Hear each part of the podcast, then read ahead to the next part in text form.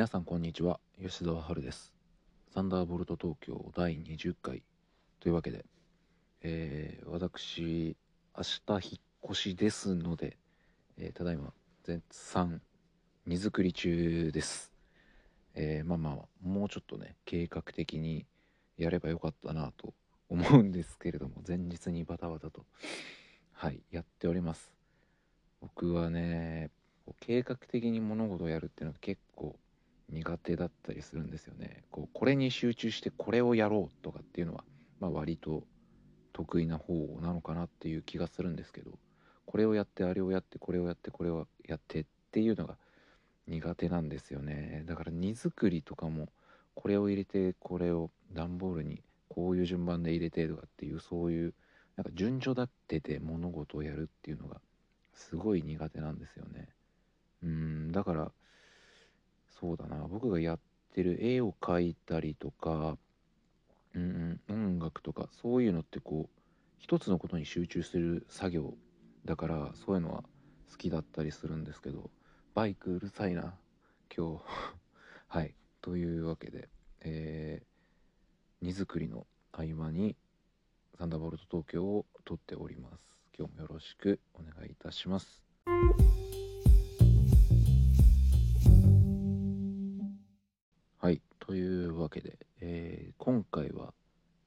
2000年代初頭のガレージロックリバイバルムーブメントをちょっと振り返ろうと思っております。ガレージロックリバイバル。えー、まあ、それをリアルタイムで経験した人も、まあ、リスナーの方の中にはいらっしゃるかなと思いますし、うんまあ、全然知らんぞっていう方もいるかな。うん、まあ僕のこのポッドキャスト聞いてくれてる方は割と音楽が好きな方が多いのかなとなんとなく思いますけれども、まあ、そうですね。ストロークスリバティーンズ、えー、ホワイトストライプスなどなどその辺のバンドを筆頭に、まあ、起きたムーブメントなんですけど、えー、まあ、それによってですね、まあ、ロックの寿命が伸びたのかっていうね、えー、て言うんだろう。もう例えばですね60年代といえば、えー、ロック創世期ですし、まあ、70年代になってこうハードロックっぽいのが出てきたり、えー、80年代ニューウェーブみたいなのが出てきたり90年代でオルタナグランジーみたいなのが出てきたりってなってで2000年代ですよね。2000年代でこう新しいものが出てくるじゃなくてガレージロックのリバイバルっていうのが起こるっていう、まあ、ガレージといえばねうんまあ何でしょうね。パンクとかまあ、そういうもののもっと前のパンクとかっていう言葉がない頃の時代の音楽というか6070のこう狭間ぐらいの音っていうか、まあ、そういうのが、えー、逆にこう新鮮に2000年代に鳴らされたっていう、うん、まあそうですね。で当時は僕はそのガレージロックリバイバルっていうのが起きたばっかりの頃っていうのはこうガツンとすぐには入ってなかったっていうか、まあ、ちょっと前の回でも話したんですけど、まあ、UK ロックって言ってもオアシスとかストーンローゼスとかその辺で止まっててあんまりこう最新の音っていうのを聞いてなかったんですよね。私まあどっちかっていうと古いものの方がなんかなんとなく偉いって思っちゃってたんですよね当時は。だからこうなんとなく耳にはしてるけどそこまで深くは聞き込んでないみたいな状態だったんですけどどれぐらいだろうな。うーん、アークティック・モンキーズの、えー、セカンドアルバムとかですかね。ブライアン・ストームとかあの辺を聞いた頃に、あ、なんか、こっからなんか、ロックがなんか変わっていきそうな気配がするぞみたいな、なんとなくそんな感じがしたというか、現代のロックも聴かないとまずいよなみたいな、なんとなくそんな気がしたんですよね。で、ストロークスのファーストとか聞いて、あ、なるほどと。僕はその、何て言うんですかね、こう情報量の多すぎる音っていうのがあんまり好きじゃなくて、うーん、その J-POP とかアイドルソングとかみたいな感じの、こう、一曲にこう、音がたくさん詰め込まれている感じの音楽っていうのがそんなに好きじゃなかったというか、まあ今も別に好きじゃないとまでは言わないですけど、どっちが好きって言われたら割とこう、空間のある音の方がバンド感があるというか必要最低限のギターベースドラム、まあ、たまにピアノとかねそういうのほんと最低限の音が鳴ってるみたいなこう重ねて重ねてっていうレコーディング技術を駆使してっていう音よりはそっちの方が好きだなっていうのがあって。で昔ってこうレコーディング技術が発達してなかったんでもう嫌がおうにもそうするしかなかったんですよね。こうアナログで撮ってる時はもう例えば4チャンネルしかトラックが取れないってなったらこう4チャンネルボーカルギターベースドラムはいもう撮るのこれ以上取れませんよとかっていう技術的な制約があって今ってもうデジタルで処理されちゃうんでいくらでも取ろうと思えば取れるっていうのが、まあ、事実上無限なんですよね。なんですけどだからこう最低限の音だけなってる。まあどっちかっていうとやっぱ昔っぽい音のが好きだったんでっていうのがストロークスのファースト聞いた時にあこれはもう昔っぽい音というか、まあ、それはもう本当に意図的にそういうのを作ってるんですけど昔っぽい音が鳴ってるなと思って。でまた僕の好みでねすごい刺さるポイントだったのがあの1曲がすごい短いんですよね。僕はその何て言うかな1曲でなんか6分とか7分とかある曲があんまり好きじゃなくてバンって始まってバンって終わるっていうこうコンパクトな分かりやすいロックっていうのが一番好きなんですけど、まあ、そういう感じだったんですよねストロークスのファーストっていうのが。でこれはなんかすげえぞと。でメンバーのなんかルックスもかっこいいしファッションもなんかイケてるしなんか平均身長180センチ超えてるらしいですねストロークスって5人いるんですけどでこれはなんかかっこいいぞとで今となってはまあそのアメリカのバンドニューヨークの出身バンドニューヨーク出身のバンドって言われてあーあーって感じなんですけど最初はえこれイギリスのバンドっぽいなと思って。なん今となってはこう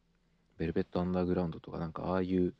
系譜にあるなっていうのがなんとなくまあわかるんですけど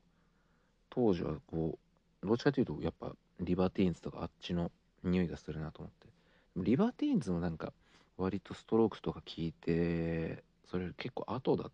た気がするんだよな。なんかなんで聞いてなかったんだろう。なんかパンクバンドだと思ってたのかな、まあ、パンクバンドでもあるとは思うんですけどリバティーンズって。うん。なんかセカンドアルバムのジャケット見た時にこうなんかなんていうんですかね。こうボーイズラブのバンドなのかなと思ってなんかそこでちょっと苦手意識があったのかな。今となってはやっぱ僕はローリング・ストーンズのミックとキースがワンマイクで歌う絵っていうのがすごい好きなんですけどリバティーンズのやっぱピートとカールが一緒にワンマイクで歌う絵っていうのはめちゃくちゃいいと思いますしなんだったらやっぱバンドにボーイズラブの要素ってちょっと必要なのかなとすら思いますね。うん。なんかやっぱねいいバンドにはこうヒーローが2人いますよね。レノンマッカートニーしかり、えー、ジャガーリチャーズしかりみたいな。でまあピートとカールドハーティーバラーですかね。うんみたいなこう2人のこうかっこいいやつがいるっていうのがロックンロールバンド。ロックバンドというかロックンロールバンドですかね。の美しい絵なのかなと思います。でそこででも何ですかね。こう2000年代で新しい音楽っていうのが出てこないけれども古い音楽を鳴らすことでこうなんだろうなロックの停滞を防いだというかもう正直新しいロックなんてもう出てこないような気はしてますし僕は。だしまあ出てこなくてもいいのかなとは思います。もう昔からあるものをなんか残していくというか続けて鳴らしていく中でだんだんこう自然な変化が出てくるものだと思うしそれで言うともうずっとここそうだななんあれ何年何年に出たアルバムか忘れちゃったんですけどアークティック・モンキーズの AM っていうアルバムが出た時にあもう何ですかねこっちこっち側からこうブラックミュージックにアプローチするのかって思ったんですよね。ロックンロールってもともと黒人音楽でブルースとかそういうのを下敷きにして白人たちがなんかこう真似していく過程で発展していったってまあざっくり言えばそんな感じなんですけどこうブルースとかじゃなくて今度 R&B とかヒップホップっぽいビート感とかコーラスの雰囲気とかそういうのをえー、ロックの土俵でやってるっていう。ロックンロールのなマインドは絶対そうなんですよね。ブラックミュージックを下敷きにしてロック鳴らすっていう。っていうアプローチがこうブルースからこう黒人音楽時代を経て変化していく中でヒップホップとかっていうのを取り込んでいくのかっていうのでこれはもうめちゃくちゃ新しくて現代的でロックンロールの最新形だなと思って。でそっからそうっすね。そのやっぱなんだろう更新されてるなっていう感覚がしないし自分の中で、うん、ここ10年ぐらいでロックアルバムの名盤を開けろって言われたらそれになるかなっていう感じなんですけど。どうせ新しいものなんか出てきやしないんですよね。だしなんかその清寺って新しいものが出てきたとしてもなんかこう瞬間的に燃えてすぐ消えていくものになるなっていう気がするし、うん、あのガレージロックリバイバルのムーブメント以降はそんなに大きな動きはないし、まあ、それでもいいのかなって思ってます。